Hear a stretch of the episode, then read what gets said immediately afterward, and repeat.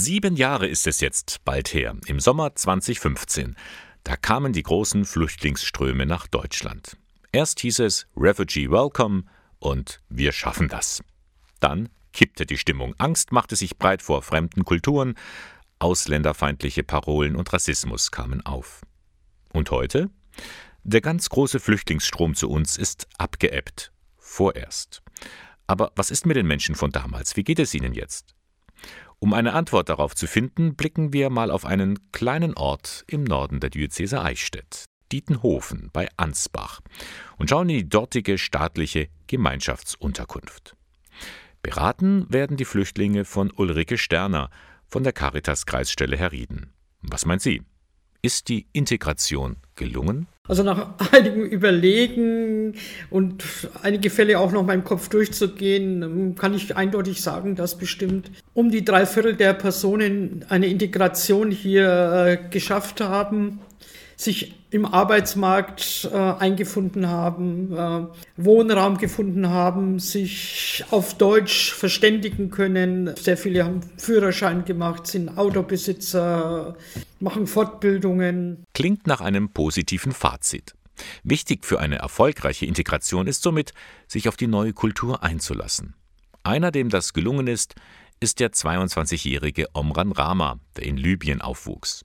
Mit einem Boot kam er über das Mittelmeer nach Italien und von dort nach Deutschland. Nachdem ich halt nach Dietenhofen gekommen bin, dann habe ich die Mittelschule Dietenhofen besucht, habe ich meine siebte Klasse gemacht und dann eine achte Klasse und dann habe ich meinen Quali-Abschluss gemacht und nachdem ich meinen Quali-Abschluss gemacht habe, bin ich halt zur Wirtschaftsschule Ansbach gegangen und habe ich meinen Mittelreife gemacht und nachdem ich meinen Mittelreife gemacht habe, dann habe ich mich halt beworben und dann habe ich eine Ausbildung als Verfahrensmechaniker für Kunststoff- und Kautschuk gemacht.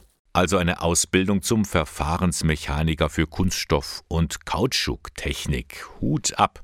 Nächstes Jahr will er in dieser Disziplin sogar seinen Meister machen. Später Betriebswirtschaft studieren. Omran hat noch Pläne. Ja, das ist auf jeden Fall. Ne. Ich will halt schon mal gerne halt ein, ein Haus kaufen, äh, dass ich halt besser auf den Beinen stehen kann, dass ich halt vom Miete endlich mal raus bin. Auch Ishak Heda hat es geschafft. Zusammen mit seiner Frau Daratu musste er aus Äthiopien fliehen. Mittlerweile haben die beiden drei Kinder und sie fühlen sich gut aufgenommen. Probleme gab es keine. Nein, nein, nicht Rassismus erlebt, aber gut sein. Seit einem Jahr habe ich schon geholfen bei Tafel, habe ich gefragt, so eine Sonnenzeit in Ansbach. Sonnenzeit, so nennt sich die Freiwilligenagentur.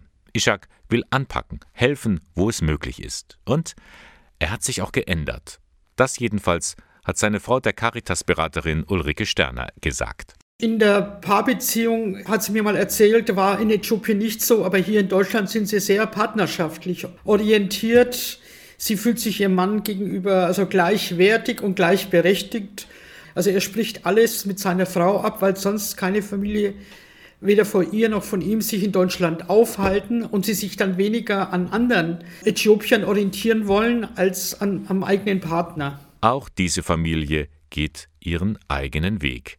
Wie so viele, die damals vor sieben Jahren nach Deutschland gekommen sind.